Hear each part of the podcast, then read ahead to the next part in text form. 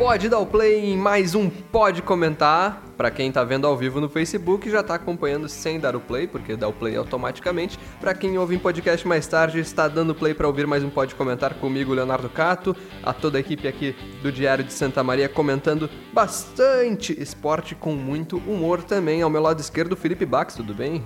Pode crer, tudo bem, Leonardo Cato. Espero que não tenha roubado a pedinha de ninguém aí. Mas todo mundo vai ter que mandar uma dessas, mais ou menos. Claro, tudo certo, tudo certo. Mais uma segunda-feira, mais uma semana.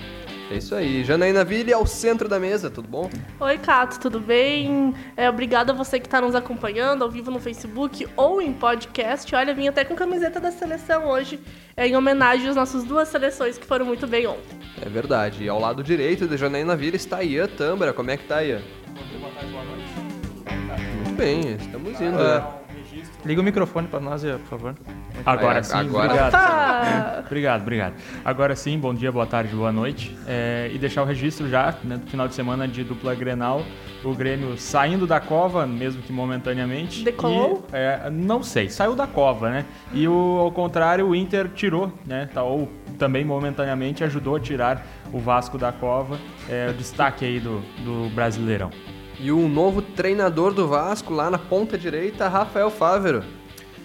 Muito bom dia, boa tarde, boa noite a todos, né? Vou aprendendo essas saudações com vocês aí. E outra coisa, domingo de seleção brasileira, né? Tanto a feminina quanto a masculina. E eu me lembrei de uma coisa que eu gosto da seleção brasileira, né? Ao contrário da população de Porto Alegre, região metropolitana, que colocou aquele público irrisório naquele. Nesse amistoso de ontem, né? Comentário ácido de É, Rafael Fávero joga é. logo no início. Não dá para culpar a população também, né, Rafael? O ingresso estava quanto? Tá, Temos essa informação? Informações do, do ingresso mais barato custando 100 reais. Pra você ver um Brasil e Honduras, né? Mais caro que a final do futebol americano. Mas, cara, Vale o destaque que tá mais caro. Eu ia propor a gente abrir o bastidor Não que esteja barato, né, afinal. é, É. obviamente. e decidir durante o programa já com o que, que a gente ia começar, mas já que o Rafael iniciou, a gente pode começar com a seleção brasileira que venceu Honduras, então. O que, que vocês acham? Pode ser? Porque Pode. a seleção brasileira. Pode? Pode. Pode. Então pode. Seleção Que que pode brasileira pode tudo. Lembra- vocês lembram o que, que eu falei aqui no. Acho que foi no último podcast que a gente criticou os amistosos? Sim, no O que, que eu falei? Pra que fazer um amistoso contra Honduras? Vai Pra- machucar alguém. Quase que o Arthur aí leva uma lesão mais séria, né? Por conta dos caras que só batem. Eu avisei. Eu Ah, mas avisei, isso né? é pra- Eu, eu poderia ser o chefe lá do departamento do É CBF. pra empolgar o torcedor antes da Copa América, né? É, com certeza. Ah, empolga, empolga. né? A gente viu a empolgação lá no Empolgou Brasil. bastante. Mas o É, torcedor mais otimista, mais ferrenho pela seleção 7 a 0 antes da Copa. É. Oh, vai ser difícil ganhar do Brasil esse ano, hein? Eita. Oh. Deu, é, o pior, é, o problema desses- dessas goleadas assim que o Brasil faz por 7 a 0 é que sempre vai ter uma memória de 7 a 1, né, cara? Sim. Não importa.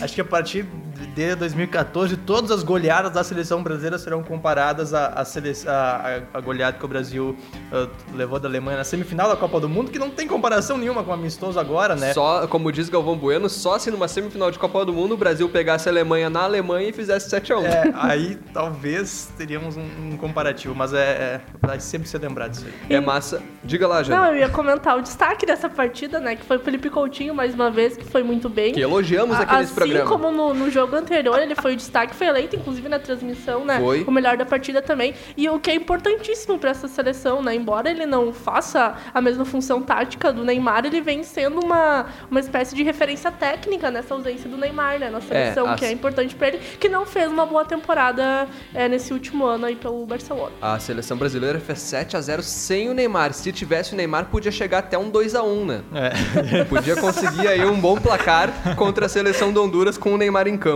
Felipe Coutinho que bateu o pênalti muito parecido com o Neymar, E né? se os caras já quebraram o time brasileiro, né? Sem o Neymar, imagina com o Neymar a Imagina quantidade de com- falta que ia ter, né? Podia render. Teve um expulso, o Kyoto, do, que apesar do nome não é japonês, é hondurenho. foi expulso aí aos 29 minutos do primeiro tempo e podia então render um 2x1 com, com mais três expulsos no mínimo aí. e o Neymar apanhando bastante nesse jogo, porque é o que acontece, né? E eu O- queria fazer o comentário da seleção brasileira também, mas vou deixar pro Rafael falar. Se deixarem o Cato falar um dia. Ah, Não, ah, não, eu só queria comentar uma coisa muito nessa linha que o, Ian, que o Ian falou sobre os amistosos. A gente já critica os amistosos que a seleção brasileira joga há muito tempo. Entretanto, eu creio que marcar um amistoso, um amistoso, perdão, contra Honduras na véspera de uma competição oficial, seja qual for essa competição, beira a irresponsabilidade. Porque é cultural da seleção hondurenha ter esse jogo, esse estilo de jogo mais duro que bate, é um estilo de jogo violento. Eu lembro de França e Honduras na Copa uh, do Mundo do Brasil em 2014, o jogo foi inclusive no Beira-Rio. Primeira o... vez que foi usado o VAR. Exatamente. Na... O VAR não, perdão, a aquela tecnologia aquela, da linha bola, do gol, o chip da bola, um gol do Benzema. Que e aconteceu duas vezes a, no e, era, e foi um técnico, um árbitro brasileiro ainda, se não me engano. Mas enfim. O que a Honduras bateu na França naquele jogo foi algo assim sem precedentes. E ontem, de novo, então, como o Ian falou, o Arthur, que é um dos principais jogadores dessa seleção hoje, e pode se tornar mais importante ainda, uh, quase sai do jogo com uma lesão grave porque é cultura, não é culpa do, da, da, da, de Honduras. Honduras fez um jogo que sempre faz. Agora, marcar um amistoso desses e não serve nem para uh, ah, deixar o torcedor uh, mais ferrenho estimulado. Eu discordo nessa, nesse ponto da Janaína, porque foram 16 mil pessoas ontem no Beira-Rio. Isso é um público que um, um jogo fraco de campeonato brasileiro não dá. Então, eu acho que assim, ó, esse amistoso contra Honduras foi uma irresponsabilidade da seleção brasileira. Se, por exemplo, Neymar tivesse machucado no jogo de ontem, as críticas seriam muito mais severas. Como foi só o Arthur, como foi aparentemente só um susto, ele vai uh, voltar a jogar na Copa América, isso vai passar batido. Mas vai uh, tá chegando num limite esses amistosos caça-níqueis que a CBF está marcando. E, a, e, o tipo de lesão do Arthur foi é o exemplo do, do, do que a gente está falando, porque não foi uma lesão de uma entrada forte, na verdade foi uma dividida, uma entrada foi uma entrada forte, óbvio, tanto que o cara foi expulso, mas foi uma foi, a dor foi por conta da pancada, ou é. seja, exemplifica que os caras não tiram o pé mesmo no amistoso, chegam firme e o jogador brasileiro o contrário, né, já estava ali mais devagar, né, com medo de, de, levar a lesão e acabou sendo é, machucado. Isso aí não é exclusividade da seleção brasileira, eu puxei agora os jogos amistosos das equipes equipes que vão jogar a Copa América, por exemplo, agora foi hoje o, o, o Equador e México se enfrentaram. O, ja, o, ja, é, o Japão jogou um contra El Salvador ontem. Uh, Venezuela enfrentou os Estados Unidos, uh, Paraguai jogou contra a Guatemala, Peru e Colômbia se enfrentaram. No sábado, o Uruguai jogou contra o Panamá, a Argentina jogou contra o Nicarágua. Então, uh, o Chile jogou contra o Haiti. E o Catar contra o Madureira. E o Catar contra o Madureira. e venceu! Esse jogo foi ontem? Foi, foi ontem. Eu achava que, que o amistoso mais aleatório tivesse Não. sido aquele Itália e Fluminense antes da Copa de 2014. É, é muito bom essa é época. Como o campeonato carioca é confuso, né? Qatar 2x1 um no Madureira, quase que o Madureira consegue fazer o e, o, e o né? Japão, né? Tu falou do Japão, ele não vem com o pessoal, até para ficar atento, cuidar os nomes, né? Que deve ser bem difícil de falar, inclusive, os nomes dos japoneses, como sempre. Mas eles não vêm com o time titular, né? Ah, é, é? São alguns jogadores do grupo principal, da seleção principal, e muitos jogadores vindo da base também, já projetando Copa é, do Catar. Olha aí a geração japonesa que pode pintar na Copa América do Brasil. Primeiro que todos esses amistosos que, que o Bach citou são mais. Todos não, a maioria são mais equilibrados que Brasil e Honduras. E segundo, que Até a seleção. Madureira? Que a, não, Catar e Madureira tem 2x1 um no. Uruguai, Panamá, Argentina e Nicarágua são as duas não, equipes que talvez aí, sejam as favoritas. Aí são, esses aí são desequilibrados, é são assim que... como, como o Brasil e Honduras. Agora, os outros são mais equilibrados. Se o Mas Brasil é que as tivesse jogado contra, são... contra México, contra Equador, contra Colômbia, contra Bolívia, seriam adversários mais uh, uh, mais difíceis do que a própria Honduras. Mas, Mas o problema tu quer o quê? É que a Venezuela, por exemplo, enfrente a Alemanha, aí teriam não, criticar, o... aí lá os alemães estariam criticando a Alemanha. Bah, sabe Alemanha que, enfrentou a Venezuela. Sabe o que, que esses amistosos geram para o Brasil? Em todas as Copas do Mundo que o Brasil foi eliminado, de 2006 até 2018, o Brasil foi eliminado por seleções europeias. Tá aí o resultado desse tipo de, de amistoso. Enquanto jogar contra esses times fracos, vai uh, parecer que está bem. Eu acho que essa ideia não cola mais. Quando pegou seleção europeia, perdeu. E se continuar nesse nível de amistoso, quando chegar na próxima Copa do Mundo, pegar a seleção europeia, vai perder de novo. Isso é uma certeza que está aí. E o Tite tem que usar a influência dele dentro da CBF para mudar essa história de amistoso, tá. porque é o tem único alguém jeito muito tá indignado com a seleção é, brasileira aqui na mesa. Tá, só um pouquinho. Acabou aí o Tite assim, ele tem, ele tem o que, que quando que foi a apresentação? Não, não deu um mês, né, de preparação para a Copa do Mundo, para a Copa América. É, aí tá, teve aí esses 15 dias, 20 dias de preparação, ainda teve lesão do principal jogador dele, e aí tu quer que não tenha amistoso. Não, É- não, não é que eu não quero que não tenha, eu quero que tenha contra seleções Ah, não, fortes. tem que ter um amistoso pra contra preparar. seleções fortes, porque contra seleções que fracas tá. não, leva a nada. Não, não, não. A, meu, a meu- minha discordância é contra esse adversário específico. Tem que ter um adversário fraco, Contra assim, para os jogadores ter- poderem treinar, é, treinar dentro do jogo, de forma é, não, não forçar tanto, daqui a pouco não ter uma, um problema muscular, porque daqui a pouco tu bota contra uma equipe muito forte, e aí também, se perde, pode gerar uma crítica, porque perdeu para um time forte, e também pode forçar os jogadores no desempenho. Não, mas é isso que tem que acontecer, tem que forçar no Não, desempenho, não, tem que forçar. Tu concorda com o nível eh, técnico das, das seleções que o Brasil enfrenta nos amistosos desde 2006, Não, vamos não, lá, que quando eu Bolívia, acompanho não, futebol. depende da Bolívia ocasião. França foi um quanto? amistoso 2 a 0 pra pré-competição tem que ser um amistoso mais leve. o programa Não, se. Eu acho que Competição, to- sim. quanto Gente, vamos dar uma segurada aí que o programa tá se dividindo Eu acho que- Não, claro Não, que, pela- por exemplo... Pela teoria do Rafa, acho que a Bolívia vai ser a seleção mais não, forte, não, é que assim, a França. claro que, ah, por exemplo, em 2014 o Brasil já estava classificado, ficou jogando um monte de amistosos que não jogou nenhum contra time, time europeu, quando jogava era contra a Letônia. Aí, é aí sim, tudo bem, porque daí tu tem um período grande de preparação. Agora, faltando 10 dias, 5 dias pra competição, tu não pode pegar Não. um adversário muito forte. Aí é pior, eu acho, Mas que pegar não, um é, Honduras. não é na A véspera seleção da brasileira tinha que jogar contra, ao exemplo do Catar, um time do Campeonato Carioca ali, Bangu, Boa Ah, Vista. tá aqui em Porto Alegre, joga ali contra o Zequinha, né? É, ótimo, cru, Não, Cruzeirinho não de Cachoeira. vés- não na véspera, eu tô falando o nível geral dos amistosos do Brasil são ridículos.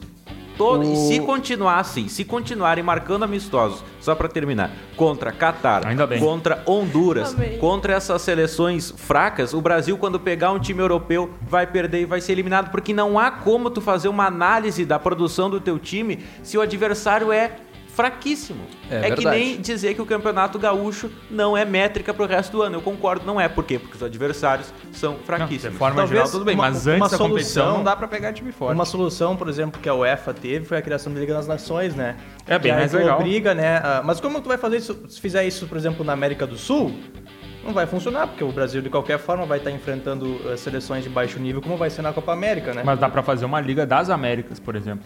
E até estimular o crescimento dos times da CONCACAF. É. Né, que, é- estão há tempos lá, o México e os Estados Unidos querendo né, crescer no futebol como seleção e não conseguem. né, Então poderia ser. Mas a Diana tá, tá quieta hoje, né? Tá com a camisa tô- do Brasil, vocês, Tô observando vocês podem observar. vocês. É, a camisa do Eu- Brasil. Acho que a gente já tem tá que falar, clima, né? tem que fa- temos que falar sobre o realmente o, a partida da seleção que importou. A seleção que tá disputando uma Copa do Mundo, né? E, mas antes disso, a gente esqueceu de dizer, eu esqueci de dizer também, né? Principalmente, que você que tá assistindo ao vivo no Facebook também pode comentar. Como fez o Fábio Silva Santos, que mandou um boa tarde, sou brasileiro de coração. Só tenho uma coisa pra falar, que é do que adianta golear Hon- Honduras e nos jogos oficiais não ganharem de uma galinha. Bom comentário, acho que muito, Pertinente. muito de acordo com o que o Rafa disse também. A Cláudia Vieira, o Ricardo Knafcos também estão mandando aí um boa tarde. Você pode mandar sua mensagem, seu comentário. E agora, sobre outro assunto, sobre outra seleção brasileira que fez 3 a 0 na Jamaica na estreia da Copa do Mundo Feminina. Três gols de Cristiane e um baita jogo da seleção brasileira que amassou a Jamaica, né? É, não, não seria exagero se fosse 8 a 0 9 a 0 nessa estreia, né? Porque o Brasil teve muitas chances de gol, teve até um pênalti perdido, né, pela Andressa Alves.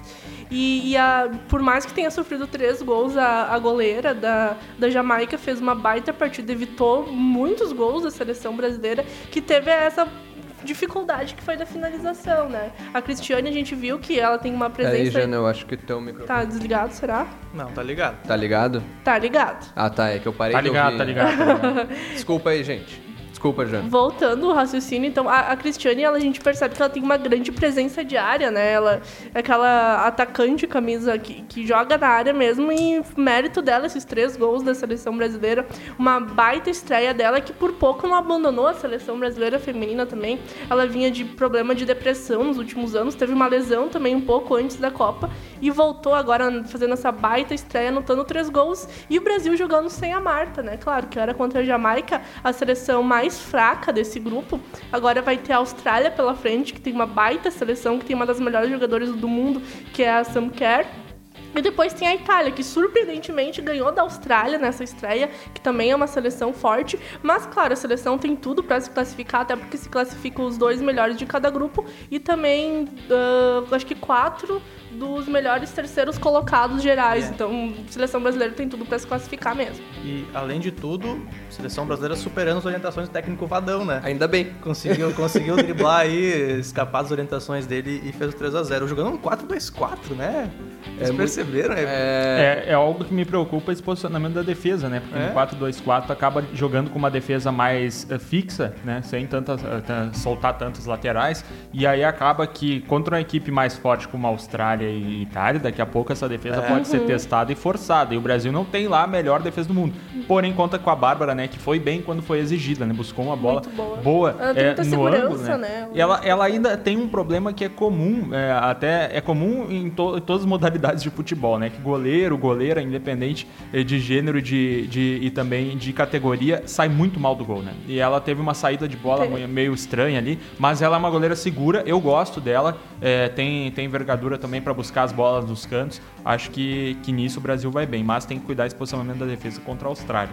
Que nesse primeiro jogo não deu pra sentir ainda como o Brasil vai reagir quando for atacado, né?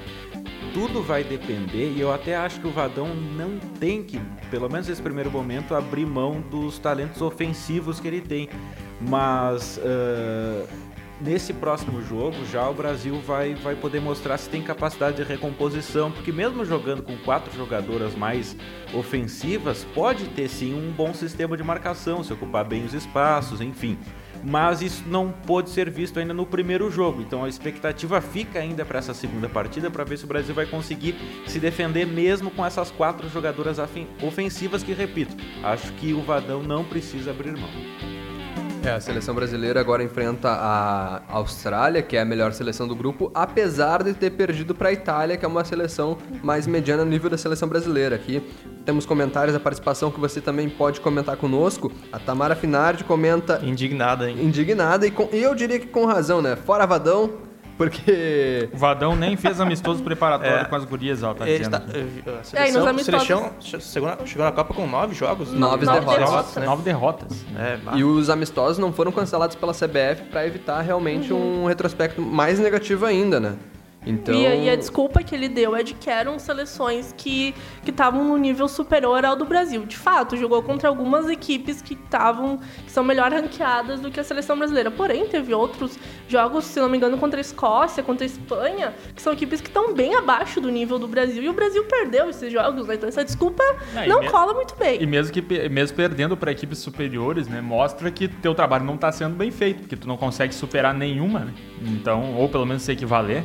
Isso Então, já tem um precedente interessante que o Vadão foi contratado pela seleção brasileira, foi chamado pela CBF para substituir a Emily Lima, que tinha uma- um retrospecto muito melhor do que o Vadão Em teve 10 agora. meses de trabalho. Em 10 meses, não foi nem um ano de trabalho, o Vadão já tinha tido um mau desempenho antes da Emily e depois aí foi chamado novamente.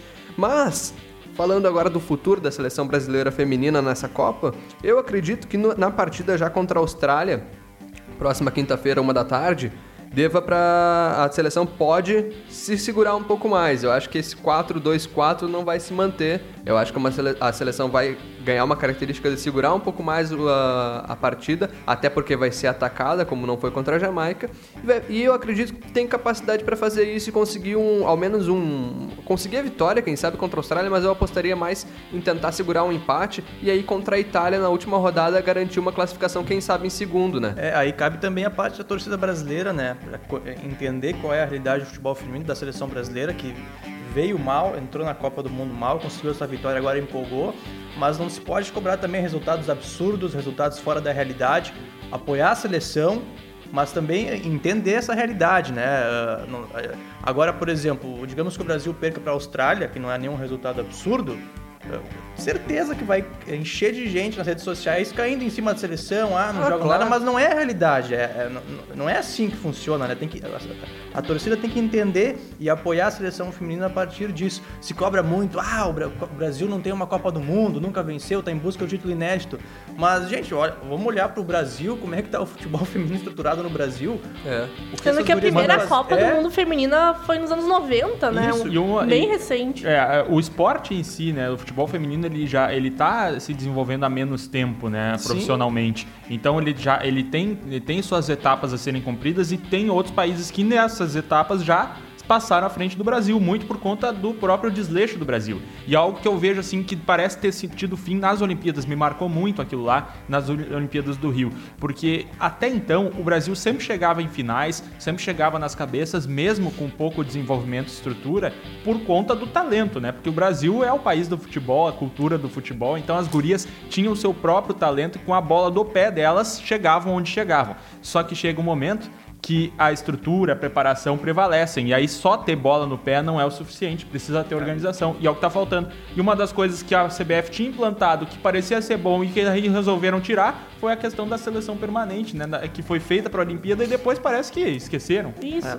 Mas agora, por outro lado, a gente percebe um crescimento um pouco maior no futebol feminino aqui no Brasil mesmo, né? Porque antes os jogadores eram revelados e aos 17 anos já estavam saindo, né, para a Europa, para os Estados Unidos. Agora, com essa obrigatoriedade da CBF dos clubes é, de futebol terem também categorias de base e futebol feminino, isso vem se estruturando um pouco mais. A gente vê, por exemplo, a Cristiane hoje joga aqui no Brasil, né? Joga no São Paulo. A Andressinha, no passado, ela jogou lá no Iranduba, do Amazonas, o Campeonato Brasileiro. Então essas jogadoras conseguem também permanecer aqui no Brasil e com essa estrutura das categorias de base também um pouco mais estruturadas. Claro, a gente não vai ter um nível de uma categoria de base do, do futebol masculino ainda, né? Mas quem sabe no futuro uh, a gente também vai poder uh, revelar novos talentos, né? Porque a geração da Marta, da Cristina e da Formiga tá indo, tá provavelmente na sua última Copa do Mundo, talvez jogue alguma Olimpíada, mas tá, tá se acabando essa geração, então precisa de novos talentos também surgirem, que é o que vem sendo feito na Europa, nos Estados Unidos, que tem é, categorias de base, desde o college, desde as universidades, né? Eles têm essa estrutura melhor já há algum tempo, e é o que vai sendo implantado aos poucos aqui no Brasil. Claro, é um ritmo muito lento ainda. Mas em termos de habilidade técnica, de de drible e daquele talento que a gente sempre fala que o jogador brasileiro natural, né? Tem. As jogadoras também têm nessa, nessa Copa do Mundo. Me parece que o Brasil, nesse quesito, está um pouco à frente das outras. Apesar de, claro, você pegar um, uma seleção dos Estados Unidos, por exemplo, ela organizacionalmente está à frente do Brasil. Agora, tecnicamente, o Brasil pode ter aí um trunfo. E, e creio que o Brasil não está tão atrás assim. E creio que a gente pode não exigir, mas torcer por, porque claro que dá para o Brasil ser campeão, porque eu creio que essa parte técnica, essa parte do drible, essa parte do talento mesmo, que é natural, como o Ian falou, a gente tem mais que as outras seleções, inclusive a dos Estados Unidos, que seria, entre aspas, o um modelo aí do, do, futebol feminino. E é, não mas... dá para dizer que uma seleção que tem jogadoras como a Formiga, a Cristiane, a Marta e outros talentos que são, que são mais, mais jovens também não é uma possível campeã da Copa do Mundo.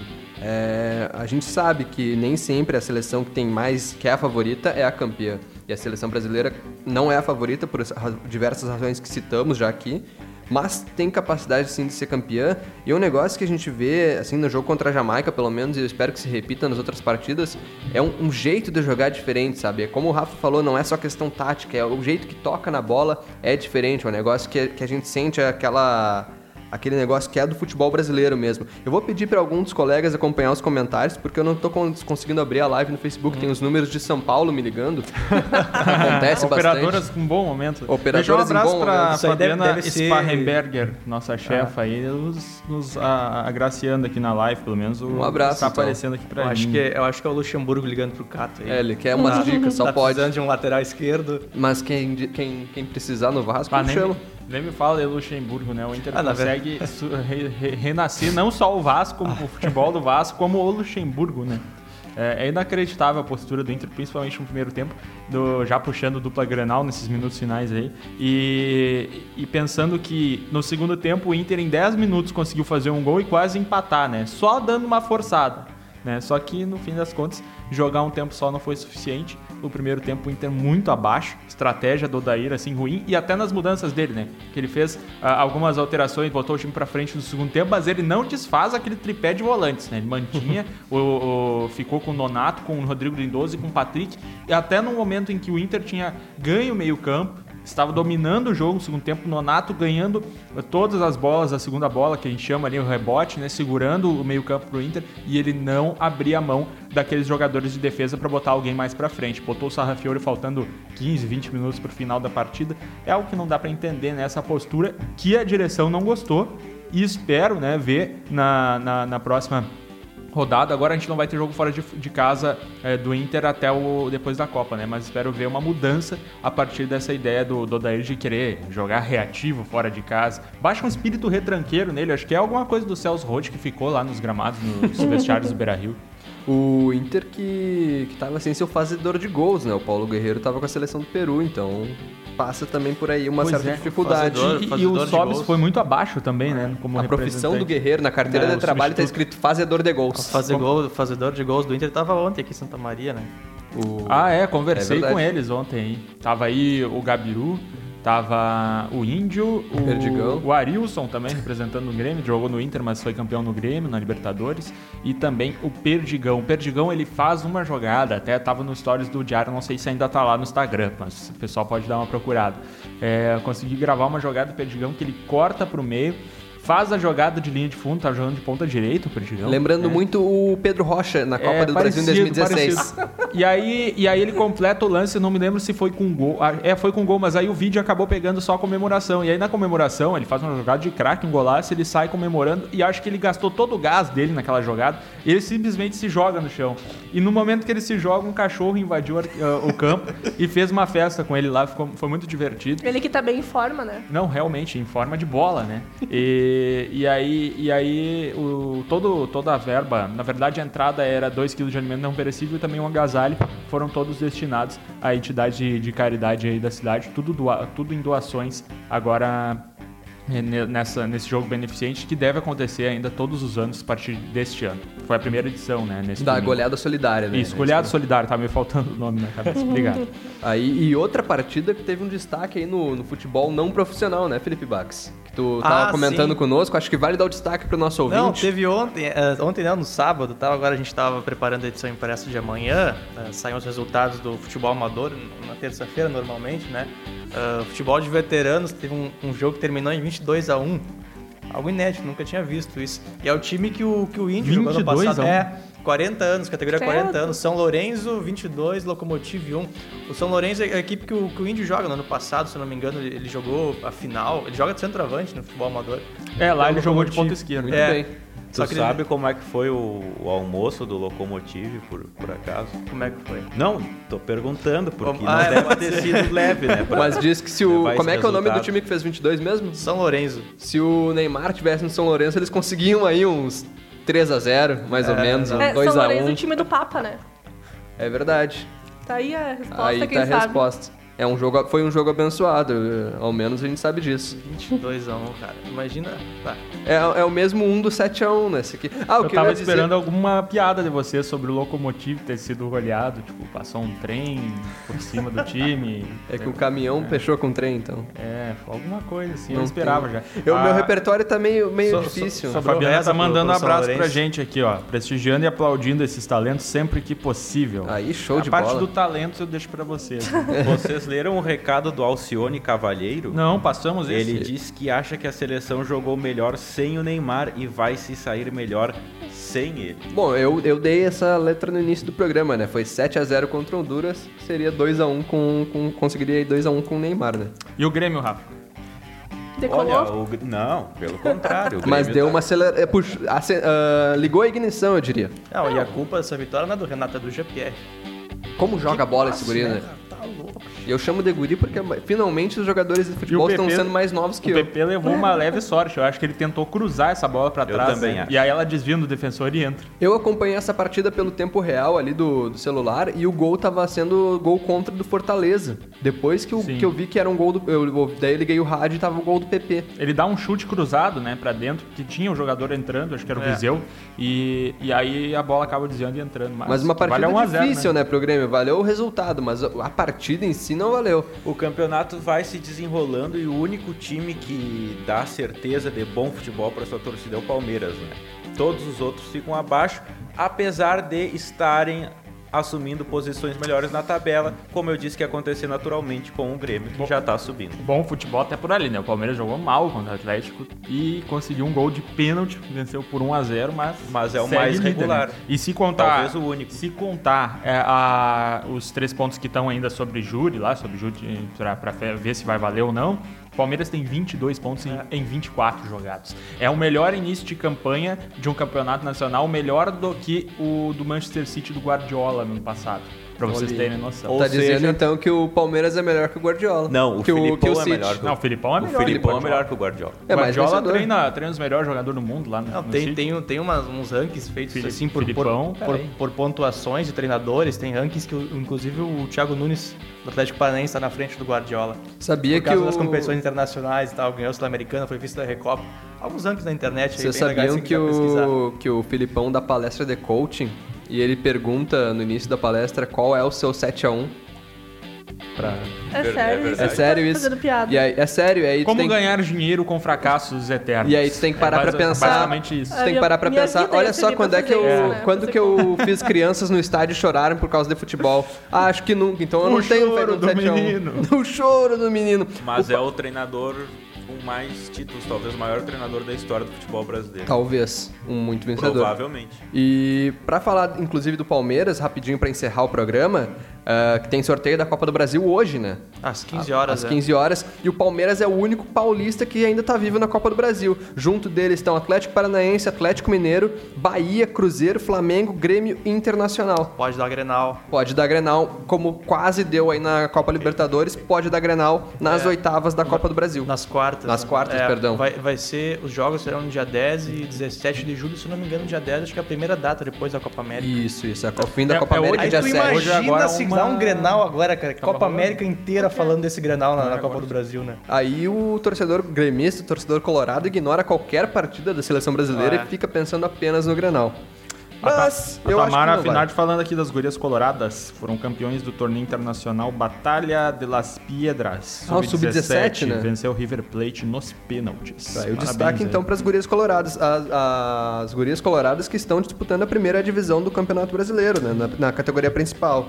O Grêmio segue na Série A2, que é a equivalente à segunda divisão. No mais, acredito que seja isso Pode Comentar de hoje. Já chegamos no nosso tempo limite. O Rodrigo Nenê está nos dando sinal ali atrás da câmera. Eu fui e continuarei sendo depois da gravação Leonardo Cato. Sempre essa. Sempre essa Quarta-feira assinatura. voltamos então para falar. Será que vai ter Granal ou não? Será que vai ter Granal? Quarta-feira vamos comentar sobre isso. Até o próximo Pode Comentar e tchau.